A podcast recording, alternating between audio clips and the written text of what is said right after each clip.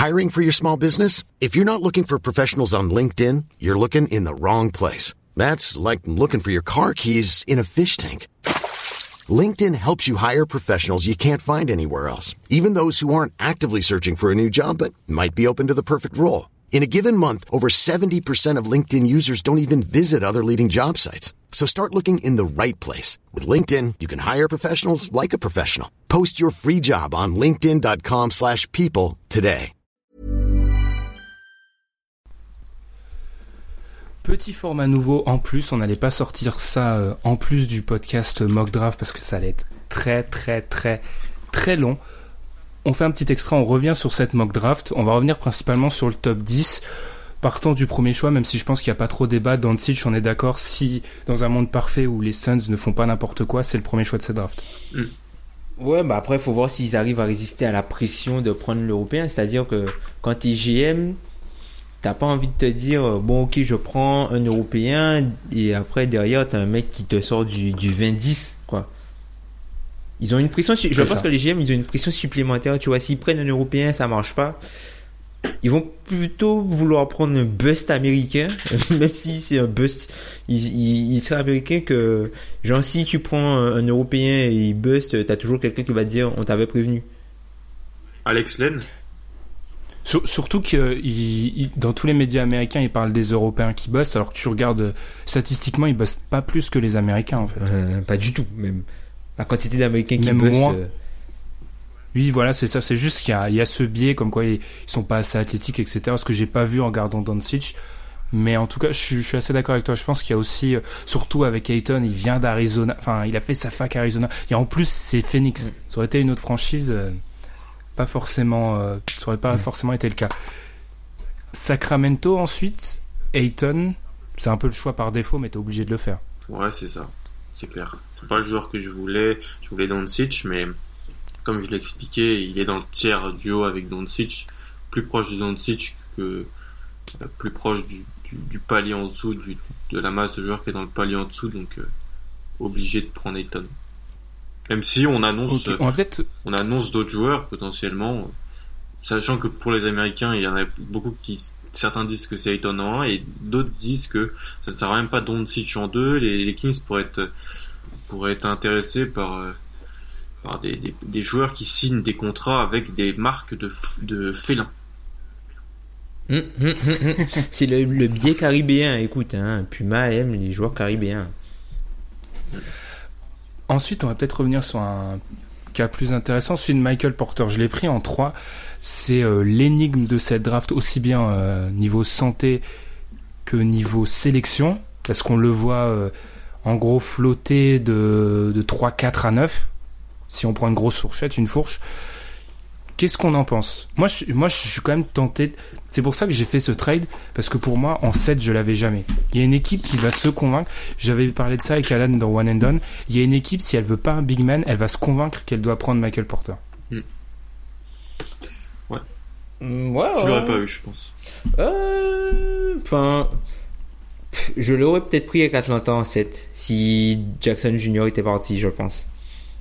Vu que, enfin, après, avec Atlanta, tu vois, t'as rien à perdre. Hein. Au pire, le choix, il marche pas. Ben, et, encore, si j'avais pris avec Atlanta, j'aurais genre fait euh, une, une année redshirt. Comme ça, je suis bien mauvais l'année prochaine. J'ai un autre choix. Et lui, je peux le permettre de, de, de reprendre sa condition euh, optimal si tenté qu'il puisse la reprendre un jour. Hmm. Après, ce que j'ai fait aussi, et je, je, je vais encore une fois contre ma philosophie parce que tous les ans je dis qu'il faut pas faire ça, parce que j'ai regardé la draft de l'année prochaine. Hmm. Elle est blindée en ailier. Je me dis que si jamais il se rate complètement l'année prochaine, je peux, je vais pas sélectionner son remplaçant, hein, mais je peux sélectionner son partenaire euh, de crime. Mais est-ce qu'ils sont bons Est-ce qu'ils sont bons Non, par contre, alors ça, par contre, là, c'est là où je vais un peu euh, mettre de l'eau dans mon vin. On faut toujours nuancer ce qu'on dit d'une draft à un an. Donc je sais même pas si les mecs que j'ai vus, les mecs qu'on annonce si fort que ça à l'aile dans un an seront vraiment forts. Mais c'est aussi euh, peut-être ce, je sais pas, ce parachute que j'avais au cas où. Mais mm. j'avoue que c'est un risque. Hein. Mais j'ai été, j'ai été clair. Même si c'était calage criminel, je suis dans, dans la dangerosité. La sauvagerie. Je prends des risques. Dans la sauvagerie, je prends des risques. Je prends des risques. Mais vous pensez clairement pas qu'une équipe comme euh, Dallas peut se ah, moi, je convaincre d'un mec. Voilà, c'est pour ça. Oui, donc j'ai bien fait. Mm, mm. Je, je l'aurais pris, oui. J'accorde comme toi pas mal de valeur à, un ailier et potentiellement l'associer. Euh, comme l'a dit Tom, l'idée d'une année redshirt est intéressante pour qu'il puisse se mettre et ça bénéficie à ton, à ton pic l'année prochaine. C'est deux choses qui vont ensemble et qui sont très bien. Et potentiellement l'associer avec un meneur euh, comme Dennis Smith, je trouve c'est une, une, association intéressante parce qu'une une association Smith avec Bamba ou Smith avec Jackson, c'est pas une vraie association parce que c'est des joueurs qui sont d'abord potentiellement extrêmement forts défensivement et qui sont frustes offensivement. Tandis que si t'as Porter Smith, ça peut t'apporter vraiment une base extrêmement solide s'il est en santé euh, en attaque. Donc ouais, je pense que je l'aurais pris. J'applaudis. Hein. Si t'as si Porter Smith, ça peut t'apporter. Ah ouais, on est très dans le rap aujourd'hui. Hein. C'est fait exprès. C'est beau.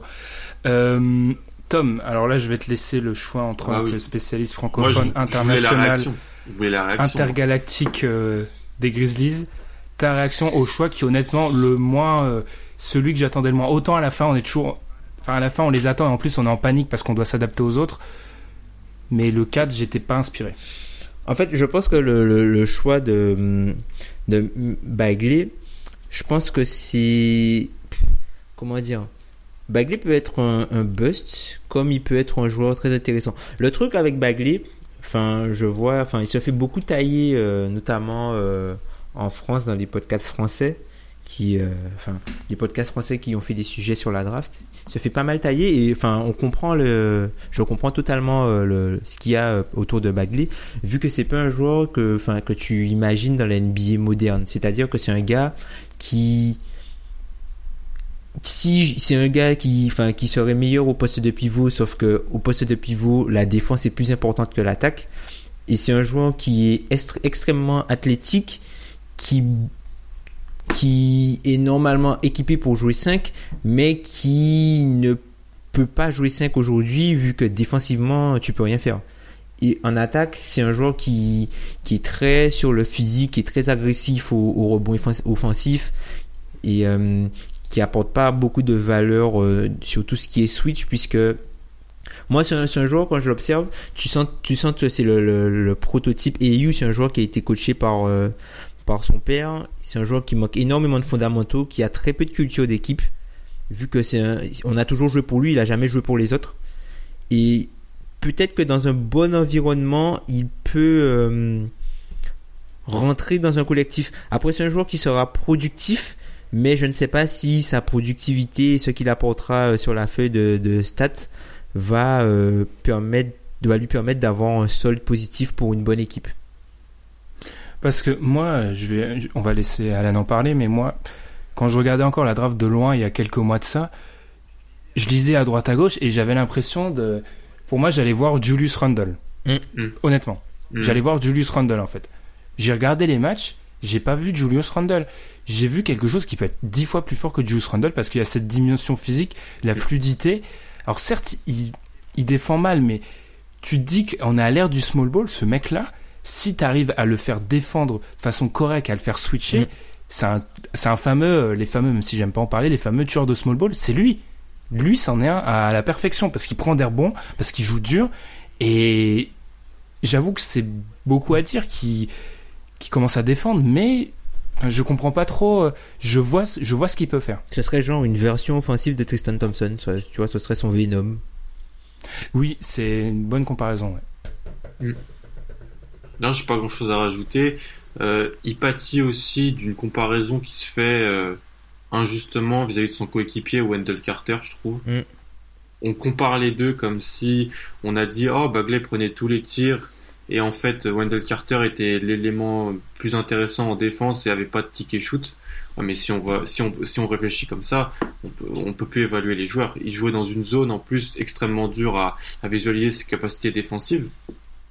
Et c'est un attaquant énorme. Franchement, c'est comme tu l'as dit Ben, c'est un attaquant énorme. Il sait quasiment tout tout faire. Si, si on arrive à bien le mettre en place, à bien le coacher, il est hyper jeune. Hein. Il, il, a été reclassé de la draft de la classe de l'année prochaine c'est-à-dire euh, Marvin Bagley. C'est vraiment, c'est un, un, bébé. Donc si tu le, si tu le, si tu le, si arrives à bien le, pardon, à bien le, le couver et à lui apprendre voilà les fondamentaux qu'on lui a jamais appris euh, sur le placement, défensivement, sur l'intelligence de jeu, c'est un, excellent choix. Après, le truc avec Bagley aussi, c'est euh, une leçon que j'ai apprise euh, avec Tatum et Kel Kuzma, même si plus Tatum que Kuzma. En fait, comme il est déjà productif avec ce qu'il fait, on a l'impression qu'en fait, qui va faire que ça alors que et que c'est déjà un joueur fini alors que non c'est pas forcément un joueur fini peut-être que la façon dont il sera productif dans l'NBA c'est c'est pas la même que la façon dont il est productif aujourd'hui et euh, le fait qu'il soit déjà très productif avec ce qu'il fait déjà aujourd'hui en NCAA, on a l'impression, on a l'impression que voilà, il a un, niveau plancher et qu'il a aucune marge de progression, alors que c'est pas forcément vrai. Il peut se réinventer encore. Hmm. Euh, parlons un peu du joueur avec qui j'ai hésité, Jaren Jackson, et j'ai encore me tourner vers Alan, le, le, spécialiste S-Draft. Hmm. Ce que j'ai été assez choqué en regardant, et ça prouve bien qu'il y a un monde d'écart entre la NCAA et ce qui se passe en NBA. J'ai été choqué de regarder la plupart de ces joueurs, c'est le cas de Robert Williams, c'est le cas de Jaren Jackson. Ils jouent 4. Alors que ah ce sont des 5 en NBA. Merci Nick Ward. Tu as dû voir Nick Ward sur, le terrain. Ouais. Oui, bah, c'est les problèmes de. Bah, pour Robert Williams, il jouait avec euh, Tyler Davis. C'est vraiment un monstre, un très grand. Et voilà, on est dans cette mode de la NCA où ils sont toujours là à faire jouer des, grands. Et puis, euh, c'est ouais, il joue pas, il jouait pas du tout à son poste. Il a pas du tout été maximisé.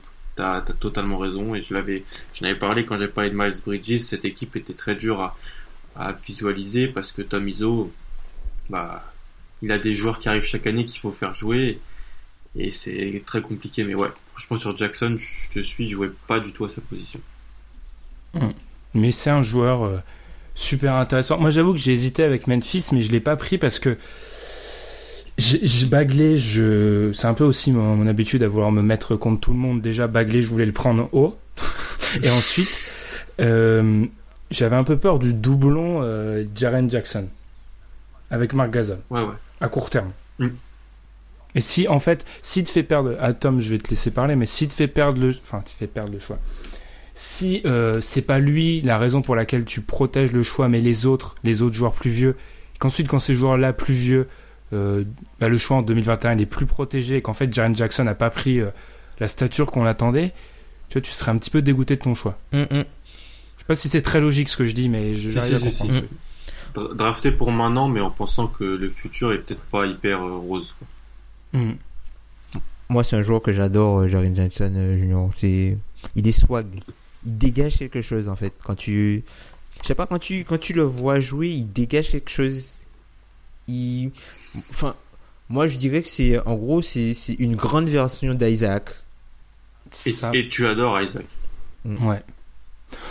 J'aime pas trop ces, ces, considérations-là de plage, plafond, euh, plancher, etc. Mm-hmm. On est d'accord que parmi tous les big men, c'est quand même un de ceux où, au pire des cas, euh, au pire des cas, c'est un bon remplaçant NBA. Enfin, c'est quand même difficile de l'imaginer complètement inutile sur un terrain NBA. Ouais, c'est un joueur, qui, mm. un joueur qui peut, euh, qui, qui peut qui aurait pu jouer dans les finales là, je pense.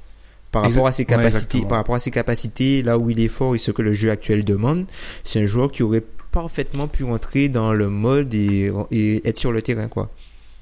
Il est pas, il est, il est, il est pas, il est pas euh, élite dans quelque chose en particulier, même si il est, il est assez fort à la protection du cercle, mais il n'est pas non plus, euh, il n'est pas horrible euh, quelque part quoi. Pour éviter de se faire sortir. Voilà. Simplement. Hmm. On va peut-être accélérer après. Mobamba, Alan, je sais que tu adores Mobamba. En fait, je sais que pour une fois, on est sur certains joueurs Mobamba, Triangle, on n'est pas trop d'accord. Mobamba, tu l'as pris en, en 5. Ouais. Vas-y, Explique-toi un peu plus. C'était Mobamba ou Jarian Jackson Jr. et même si là c'est un peu peut-être le cœur qui a parlé, je suis d'accord que Jarian Jackson Jr. est potentiellement un meilleur joueur que Mobamba, mais ce que je vois de possible et d'envisageable avec Mobamba, c'est c'est incroyable. C'est il est tellement brut qu'il s'est il s'est même il s'est pas encore posté. il est incapable de faire de faire un post-up, mais je m'en fiche en fait Je vais pas lui demander ça. On n'est plus en 2005, on n'est plus en 1995, on est en 2018. on est à l'ère des hybrides, des ovnis. Mettez-moi des créatures étranges. mettez, mettez-moi Mobamba, mettez-moi une envergure qui te fait que s'il tourne à 6 comptes par match en NCA, c'est tout à fait normal sur certaines séries de matchs. Qui, s'il développe, je crois, il faut arrêter avec cette espèce de vidéo où il rentre 15 tirs de suite. Moi, je me méfie énormément. Je me dis juste que s'il se développe, il est tellement jeune, il est tellement brut. Euh, je suis prêt à faire un, un reach potentiel avec, euh, avec ce choix, même si je l'admets totalement. Jaren Jackson Jr. est un choix plus sûr à cette position dans un profil similaire. T'as parlé de post-up. Qui regarde encore le post-up pour juger euh, comme un élément déterminant quand tu regardes le profil d'un intérieur? Bah, Pour Ayton, il y en a qui le regardent. Hein. Bon, après, c'est peut-être je suis trop bloqué dans la version NBA 2018, mais moi, le post-up, c'est plus. Je t'avais posé la question, tu te rappelles, je te l'avais posé. Est-ce que c'est, pour un, intérieur top 10, c'est problématique un intérieur qui est incapable de poster? Et on était plutôt d'accord. Top 10, c'est un plus. C'est un peu gênant qu'il soit incapable de le faire, mais c'est pas ça qui va m'empêcher de le prendre. Je sais pas ce que t'en penses. Tom. Mais... Bah, moi, le truc, le dilemme avec Mobamba, en fait, c'est qu'il faut qu'il soit élite. Tu vois, regarde ce qui est arrivé à Rudy Gobert. Enfin, la trajectoire de Rudy Gobert, c'est quand même une trajectoire incroyable. Je suis pas certain qu'un joueur peut avoir la progression qu'a eu Rudy Gobert euh, comme ça, quoi. Rudy Gobert, sa première année, il était en, G-League. Sa deuxième année, il force le Jazz à, transférer euh, Canter. Sa troisième année, il est déjà très très fort. La quatrième année, il est encore plus fort et là, il, explose totalement jusqu'à être le meilleur défenseur euh, intérieur euh, euh, de, de la NBA, quoi. Donc, c'est pas une progression forcément très logique, c'est vraiment une progression exponentielle. Mobamba, c'est un joueur qui est super intelligent. Il a une bonne tête. Je pense que c'est un joueur qui va beaucoup apprendre et qui va être intéressant sur, enfin tout ce qui est défense en aide, euh, tout ça. Moi, le souci que j'ai avec Mobamba, c'est j'ai des doutes quant à sa capacité à pouvoir attaquer des close-out. C'est-à-dire qu'il va te permettre de, de, de, stretcher, il va ouvrir le terrain pour toi en attaque. Mais un peu comme... Il faut qu'il soit capable de poser le ballon au sol et attaquer, quelque, attaquer un close-out. Et j'ai des doutes parce que quand tu es ah, aussi grand, il en, est, pas tellement capable. Parce que quand tu es aussi grand, c'est dur en fait de, de, pouvoir dribbler dans le trafic et de te rapprocher du cercle. Alors s'il met tous ses shoots à 3 points, tant mieux. Hein Mais je préfère ne pas miser dessus. Moi j'ai peur de sa vitesse. On nous parle comme quoi il fait des sprints plus rapides que Westbrook, oui, mais change de direction des fois aussi. Mm. À cette taille-là, avec ces bras-là, avec ce gabarit-là. Après, je veux pas. Je pense que ça peut être un énergumène pas possible, mais je sais pas. Enfin, moi, de toute façon, on a eu cette discussion là avec Alan. Les profils hors normes, j'ai, je veux pas, je veux des profils hors normes, mais qui restent un peu dans les normes. C'est mm. totalement mm. paradoxal ce que je dis, mais en gros, quand t'es un, quand tu es, quand t'es une exception euh, à la draft, j'ai un peu de mm. mal. Transition, une exception, triangle vendez-moi Young Parce que moi, je suis dans le, camp des sceptiques de Young Bah, vas-y, Tom, si tu veux. Bah, enfin, comment dire Young c'est un prospect qui est vraiment particulier. C'est-à-dire que ce qu'il fait à son âge n'a jamais été fait avant. C'est pas euh, le type de joueur euh, comme. Euh, enfin, on, entend beaucoup de choses comme quoi, voilà, c'est un type de joueur comme Jimmy Fredette, machin. Alors oui, Young a des limitations physiques mais si jamais, si jamais ce joueur-là arrive à créer de la séparation, je, je dis même pas être, je dis même pas être Steph Curry, mais s'il arrive juste à créer de la séparation ou à être dangereux dès qu'il passe le milieu du terrain, il ouvre énormément de choses pour tous ses coéquipiers. Tu vois, sa valeur n'est pas seulement dans ce qu'il va produire sur le terrain, mais par sa gravité, tout ce qu'il va pouvoir générer autour de lui pour les autres, pour ses autres coéquipiers. Je pense que c'est ça. Et puis, quand tu regardes aussi euh, toutes les All-NBA teams, je vois aucun gars qui est un bon défenseur à l'arrière. Et, et de ce côté-là, je pense que tu peux avoir une équipe élite. Tu peux avoir une équipe élite tout simplement avec un joueur offensif qui est extraordinaire. On le voit avec James Harden. Alors je comprends pas les deux styles de jeu, hein. mais enfin, je sais pas si vous voyez ce que je veux dire. Avec même toi, avec Damien Lillard qui est aussi euh, un joueur euh, offensif incroyable ce sont des joueurs qui te permettent d'atteindre un certain niveau. Après, si tu regardes la sous le prisme des, des, des dernières finales NBA et des demi-finales euh, de, et des finales de conférence Ouest, alors oui, c'est sûr que ouais, sur une défense en, switch, Trey Young, il va avoir énormément de difficultés et surtout que voilà, on pourra pas le, il sera, il sera pas caché. Tu pourras pas le cacher. Mais, mais, mais, mais, mais, mais, les Warriors sont une équipe historique et l'équipe des Rockets qu'on a vu cette année, c'est une équipe qui, est aussi historique, quoi. Enfin, ce sont des équipes qui ont joué à un niveau qu'on n'avait pas vu euh, depuis très très longtemps à NBA. Donc euh, peut-être que dans 5 ans, ce sera un autre type de joueur et Trey Young pourra euh, faire partie de, la, nouvelle génération des, des, gars qui sont inarrêtables, sachant qu'il y a le trou générationnel des meneurs. Alan? Euh, J'adore Trayan. Je suis conscient de ses limites. J'ai dit dans, dans le premier One and Done. C'est un, un excellent passeur. Il a une énorme vision du jeu. Je le vois en transition avec Aaron Gordon, Jonathan Simmons, Jonathan Isaac. Ça peut être incroyable. Défensivement, c'est une calamité. C'est un one-way player. Mais euh, le Magic a besoin de meneur. C'est le fit le plus naturel, je pense. Il peut, il peut avoir des chances de, de ne pas être le joueur qu'on pense qu'il va être, mais euh, il est trop, il est trop fort offensivement pour que pour que je puisse pas prendre le risque de le prendre à cette position-là. Mais t'imagines Aaron Gordon avec un meneur comme ça? Ah oui. Et un gars qui a une telle gravité où les joueurs sont obligés. Genre si t'arrives en transition, t'as Gordon devant, t'as as Trey Young qui arrive euh, et qui peut, qui est capable de shooter après dribble et de loin. Enfin, c'est, ça va ouvrir totalement la, toute l'équipe. Mais après, ça, c'est encore une fois, c'est le meilleur scénario, quoi.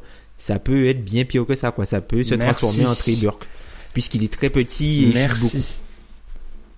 Il est, c'est ça, en fait. J'en avais, j'avais donné cette citation avec Alan. Euh, on en avait parlé, euh, citation de je sais plus quel coach de football américain qui avait dit que si tu commences à drafter des exceptions, t'auras une équipe remplie d'exceptions.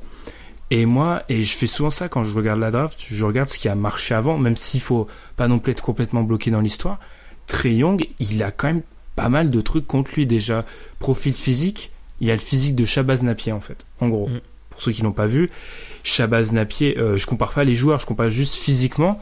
Quand à cette taille-là, euh, ce poids-là, cette envergure-là, ça te demande d'être à un niveau d'excellence dans d'autres domaines qui sont assez fous. Mm-hmm. J'avais parlé de j'avais parlé de Chris Paul dans le One and Done.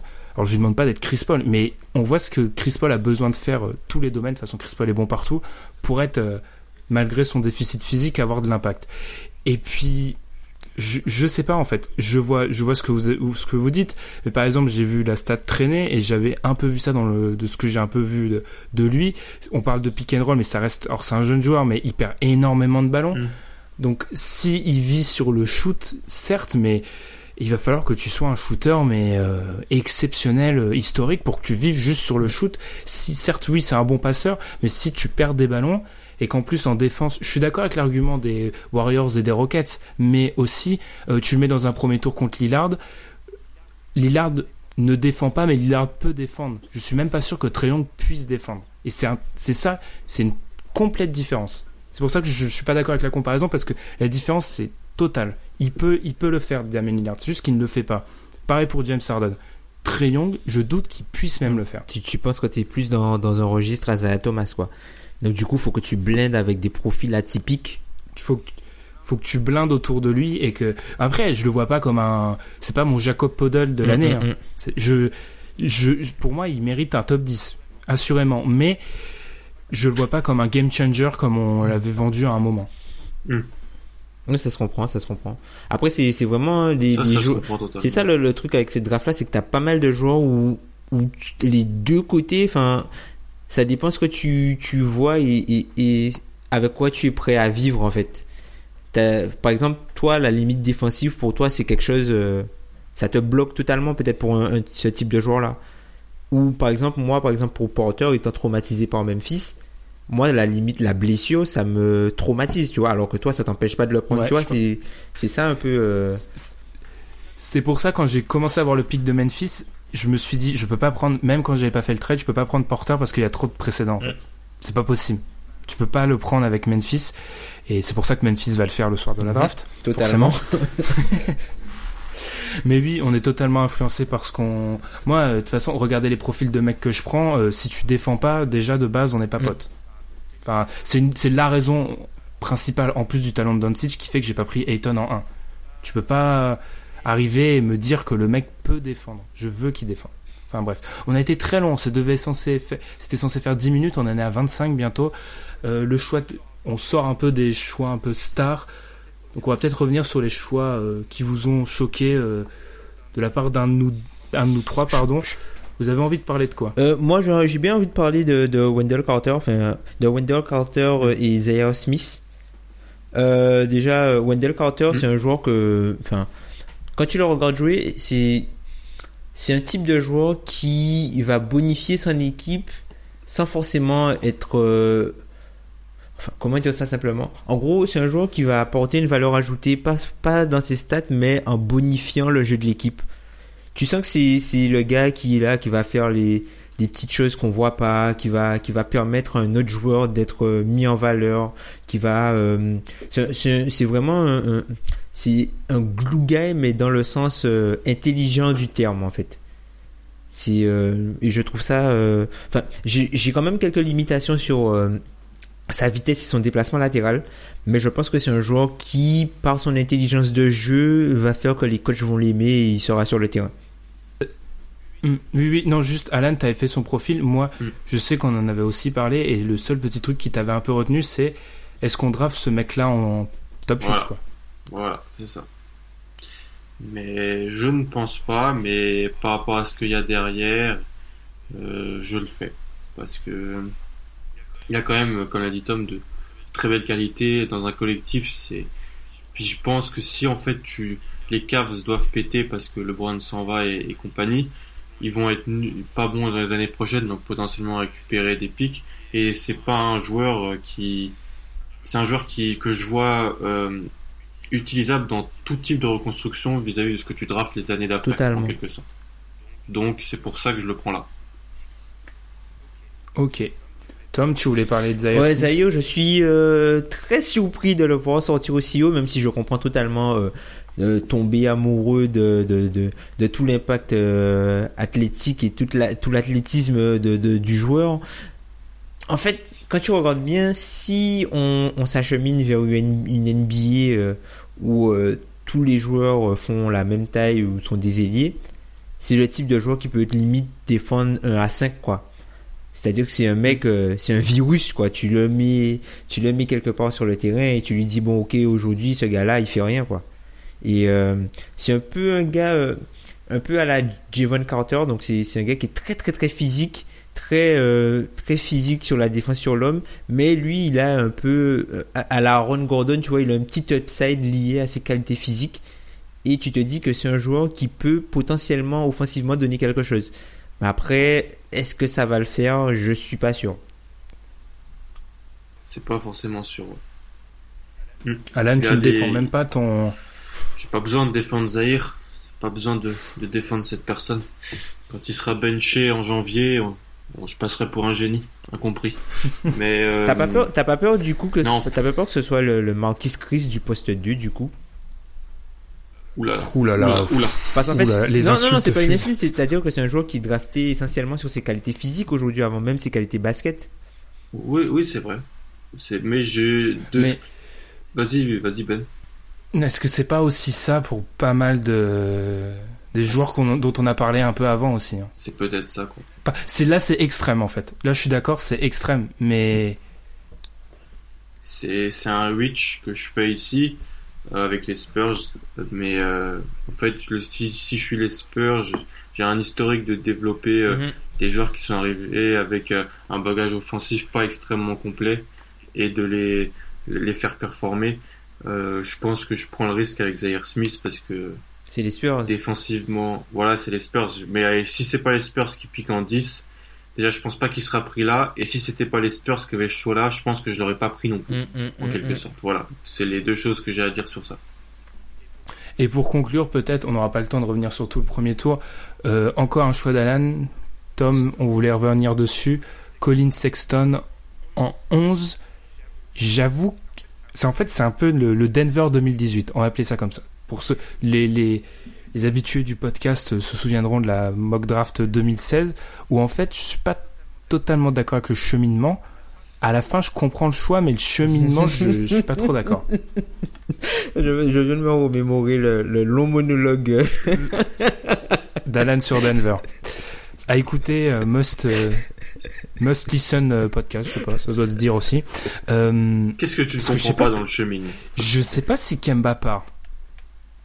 En fait, je sais même pas si tu peux partir du principe que Kemba part. Parce que si, si la logique du choix c'est Kemba qui part, c'est. Genre, je sais pas si tu peux te baser sur ça intégralement. Je suis vraiment pas sûr que Kemba parte l'année prochaine. Hmm.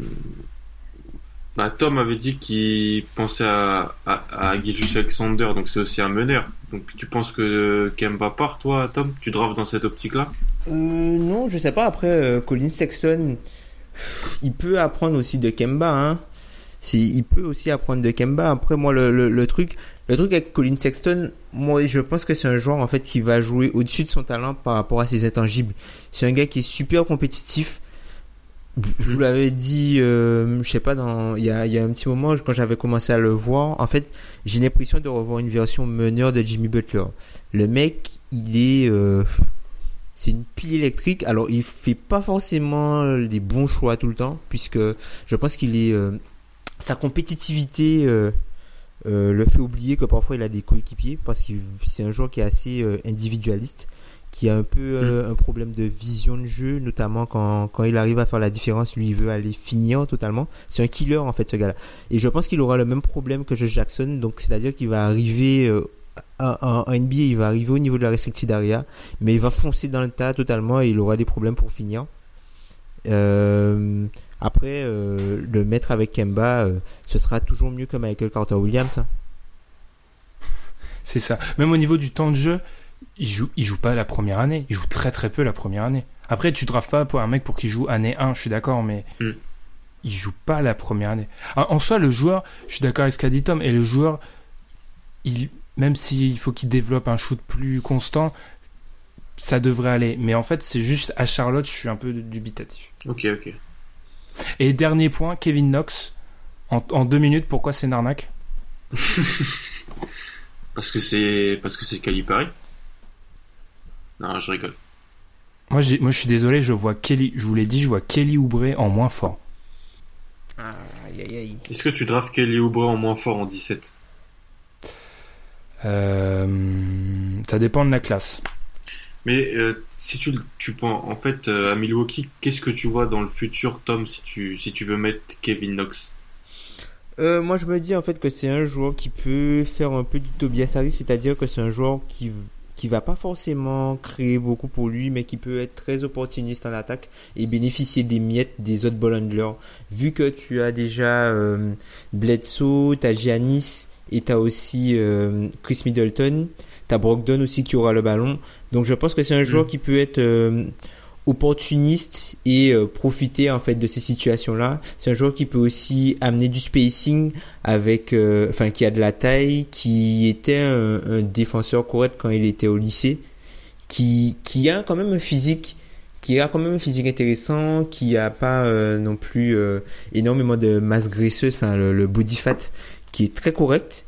C'est un joueur qui peut aussi euh, créer pour lui-même, ça, enfin ça, ça, je, je pense que je l'ai dit, et je pense que euh, avant un, un trio, un trio intérieur avec euh, Giannis, M- Maker et lui, et euh, enfin derrière tu auras, comment il s'appelle euh, l'autre albatros, euh, Hanson. Hanson. Je pense que ça part bien comme raquette et ça te donne de la flexibilité pour tenter des choses avec Giannis. Ok, ok. Je pense qu'on va conclure là sur ce petit extra qui était pas censé être long, qui va faire 40 minutes. Classique. J'ai envie de dire. Sur ce, nous, on va, on va se quitter. On va faire bien sûr, comme d'habitude, un retour sur la draft la semaine prochaine. Draft qui s'annonce. J'annonce, je pense que ça s'est senti. Moi, c'est pas la classe que je préfère depuis que je, je suis sur le site. hein. C'est pas Mm. vraiment, euh, c'est pas ma, tasse de thé. Mm, mm. Mais bon, comme d'habitude, il y aura des surprises. Et c'est ça un petit peu le bonheur de la draft.